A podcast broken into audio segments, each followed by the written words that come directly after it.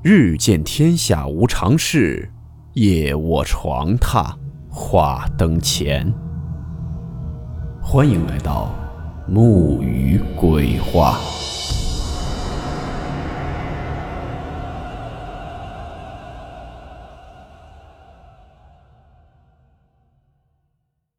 大家好，我是木鱼。今天这个故事名字叫做《静妖》。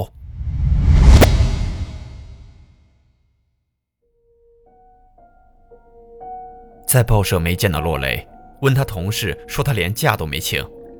我有点奇怪，本来今天约好了下午去接季言出院的啊，洛雷可不是爽约的人，没心思校稿，问老总讨了个差事，就急匆匆的去了洛雷家。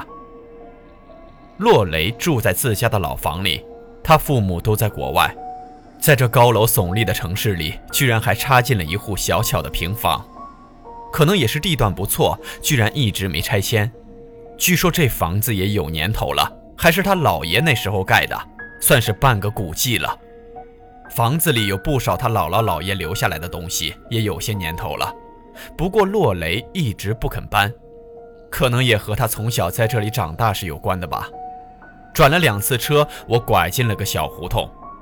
这胡同虽然直，但如同筷子一样瘦长而狭窄。基本上，如果迎面遇见一个人，总是要一个人让一让的了。而且两边很高，即便光线充足，这里也是显得非常暗。走进来就觉得凉飕飕的。洛雷的房子在一片空地上，旁边离得最近的一户估计也有八十米远，估计这里也很快就要拆了。我来到了他家门口，大门紧闭着，我敲了好久也没见人开门。只好转到房子另一边，平房的后面都带着个院子，他喜欢养一些花，平时倒也算是个后门。好在这里治安不错，要是有贼那就不好了。我透过窗子看了看里面，很安静，而且没灯光。我知道，如果他在家，一定会在窗户右边卧室里看书的。难道他不在家？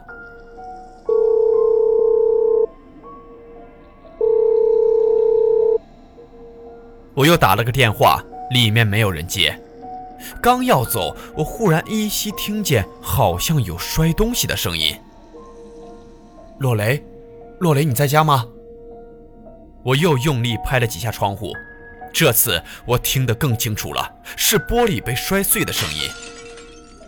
我心想不好，难道有贼入室？我撞开了后门，冲了进去，在厕所看到了洛雷。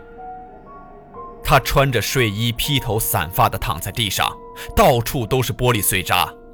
我小心地绕过去，结果看见他的手腕居然划开了，另外有一只手拿着一块玻璃，玻璃上面还带着血。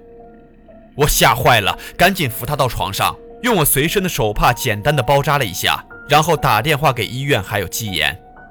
不过万幸的是，他的伤口不深。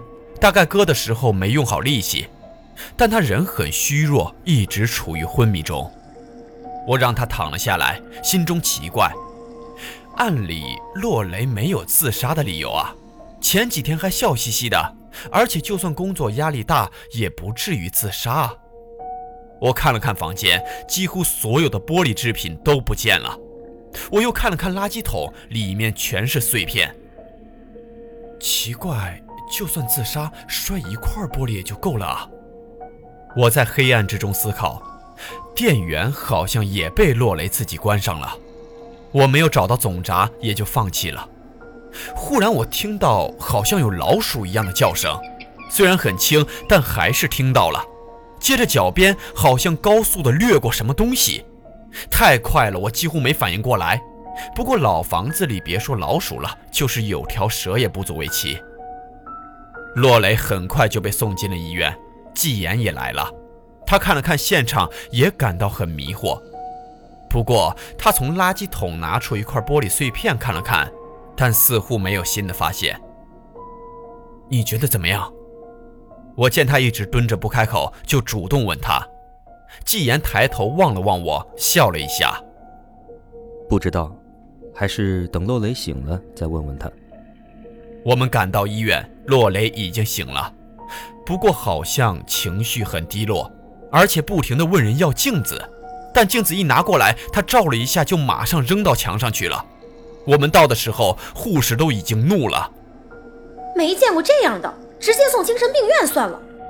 一个小护士气冲冲地走了出来。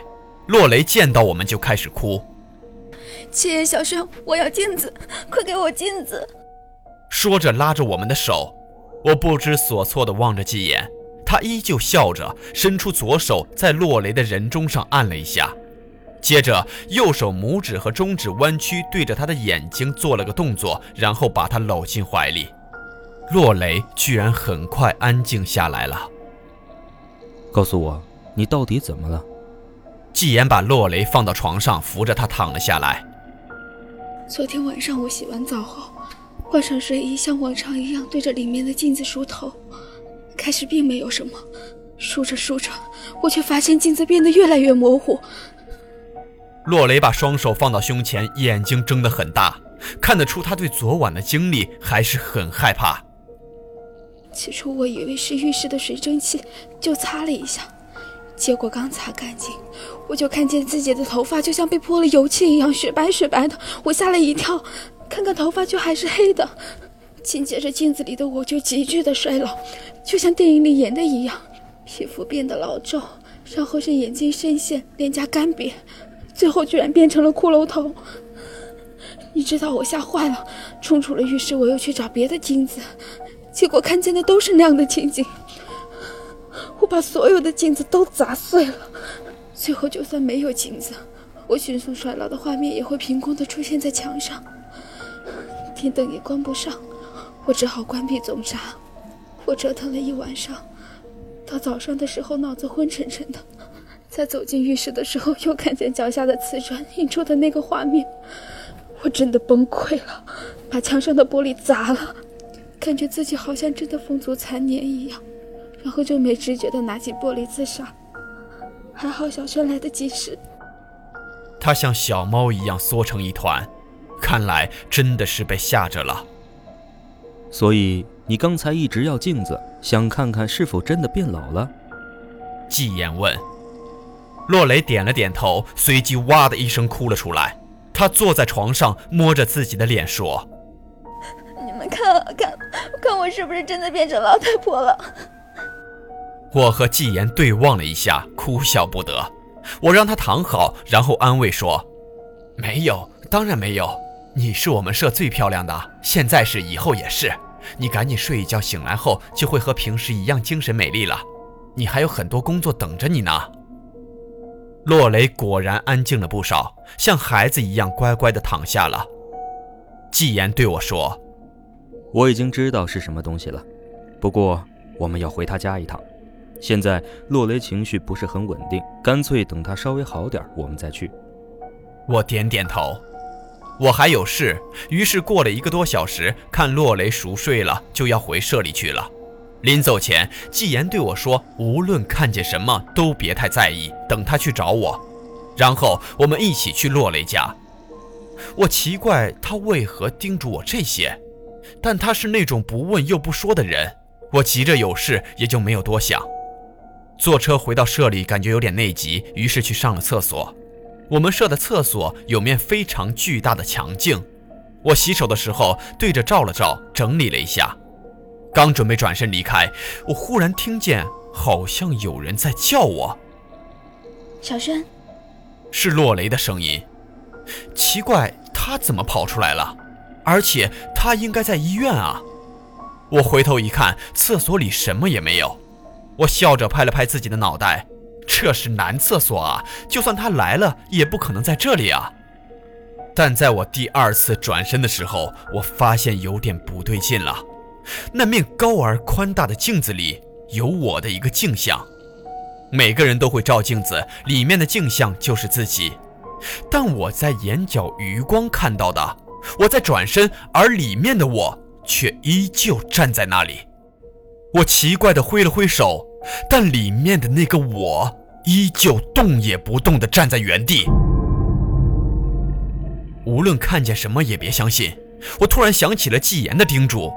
别管了，幻觉而已。我闭着眼睛走了出去，我是真的闭着眼睛走出去的。但当我以为我走出厕所的时候，睁眼一看，我却走到了那镜子面前。我的脸几乎都挨到了镜子了，也几乎挨到了里面的那个我。里面的我似乎是我，但样子很狰狞，而且尤其是眼睛，居然没有瞳孔，只是灰白的一片，而且好像很快就会冲出镜子到我身上来。我恐惧地用手撑着洗手台，想要离开，但我无论用多大力气都不行。我突然明白了，我们平时照镜子，当你向镜子走去，镜子里的镜像也会朝你走来。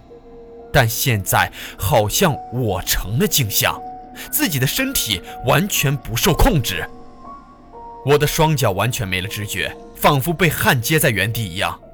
镜子里面的我带着嘲笑看着我。我第一次觉得自己的脸是如此的讨厌和令人憎恨，肩膀上忽然多了点什么，我没办法转头，似乎全身都被冻住了，我只能通过镜子看身边的东西，哪怕我明知道那应该是不真实的。是手，我肩膀有只手缓缓地从肩膀摸了下来，那只手我再清楚不过了，那只绑着创可贴的手。藏在我内心深处的恐惧忽然被完全涌现了上来，那是他的手，苍白修长的手沿着肩膀一直抚摸下来，我似乎感觉到真的有东西在肩膀上，然后又是那熟悉的耳语：“我来了，正看着你呢。”我快支持不住了，忽然听见纪言不知在哪里喊了出来，似乎很遥远，又好像就在旁边。接着，镜子里的我的镜像开始模糊起来，然后消失了，取而代之的是一脸骤然的我，傻子般的站在那里，旁边则是纪言。果然是妖精。季言走过来，拍拍我的脸，让我清醒一下。我也用冷水冲了冲。听他一说，我奇怪的问：“妖精？”嗯。季言一边回答我，一边拿出一支毛笔。又拿出一个香烟盒大小的铁盒子。妖精是最普通的妖怪，一般藏在镜子或者一切可以映出景象的东西里。他们喜欢恶作剧，一旦照镜子的人被里面妖精变成的镜像看见眼睛，哦，对了，镜像不像人类，他们没有完整的魂魄，所以变成的人像是没有瞳孔的。可是，如果你和这眼睛对视上了，就会被他知道你心底所最惧怕的东西。他打开盒子，里面黄黄的。接着，他拿着毛笔蘸满，然后把镜子整个写满了字，好像是佛经。最后，只有中间留了一个杯口大小的位置。他写完后，转头问我有没有热水瓶。我马上冲到办公室。现在真的找个热水瓶还是真不容易。不过还是在隔壁找到了一个。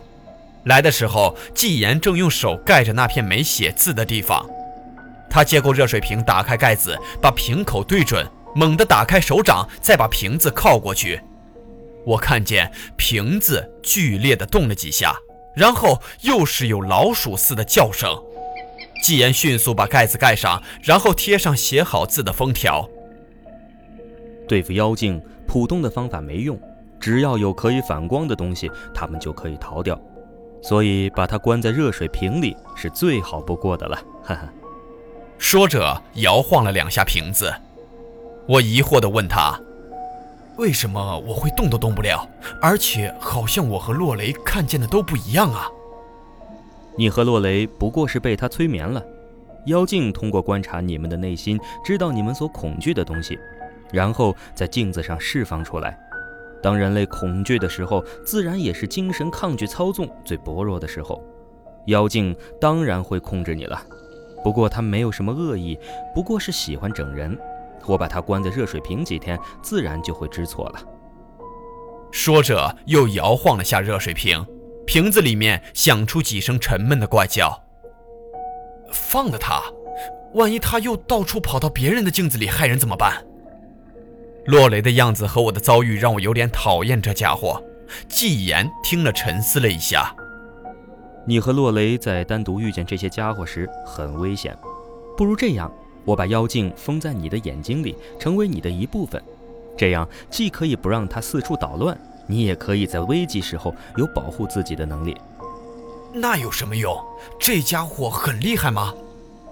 我心想，他除了制造幻觉，好像也没什么本事了。你错了。如果你有了妖镜的能力，可以轻易地找出别人的弱点，一般人都会被你控制的。怎么样？如果你反对，那我也只能把它带回去，永远封起来。瓶子里的镜妖似乎知道一样，大声的叫唤着，热水瓶也抖动的厉害。嗯，好吧，听起来似乎很不错，我还是同意了。不过你要记住。一旦你的眼睛装进了妖镜，你也会看见你本来看不见的那些玩意儿。不过别害怕就是了。纪言叫我把手伸出来，然后拿了根银针扎了一下，把我的血滴进了瓶口。出来吧，纪言对着瓶子喊道。一个身形类似于刚出生小猫一样的东西跳了出来，全身白色的，但是半透明，长着细长的耳朵和尖尖的小嘴巴。前面的两个爪子比后面要小得多，有点像是鼹鼠，眼睛和绿豆差不多大，机警地看来看去。如果你还敢乱来，我就把你永远封起来。”纪言对他喊道。静妖恐惧地缩成一团。我开始有点喜欢这小家伙了。只有我和你可以看见他，普通人看不见妖精。如果你不愿意把它封在眼睛里，就让它跟着你吧。就当养了只宠物。静妖跳到了我的肩膀上，似乎一点感觉都没有。哎，好，太好了！我拿手逗了逗静妖，她身体很冷。好了，时间不早了。如果你不想看见他，可以叫他消失。妖精还是很通人性的。纪言看了看手表，说让我和他一起去接洛雷出院。不过静妖的事就别告诉他了。就和他说是工作压力太大，出现了幻觉。路上我问纪言，为什么洛雷那里会出现静妖？纪言回答说，是用过很久的物品都会吸取人的气息，尤其是镜子，常年反射着人的相貌，时间长了自然会形成灵物。不过这些家伙一般只能得到人的一部分精神，所以大部分都不是很厉害。所以，只要我们能够克服自己内心的恐惧，忘记自己所最惧怕的东西，消除自己最突出的弱点，那么，即使镜妖真的存在，那又如何呢？不过是徒增笑料罢了。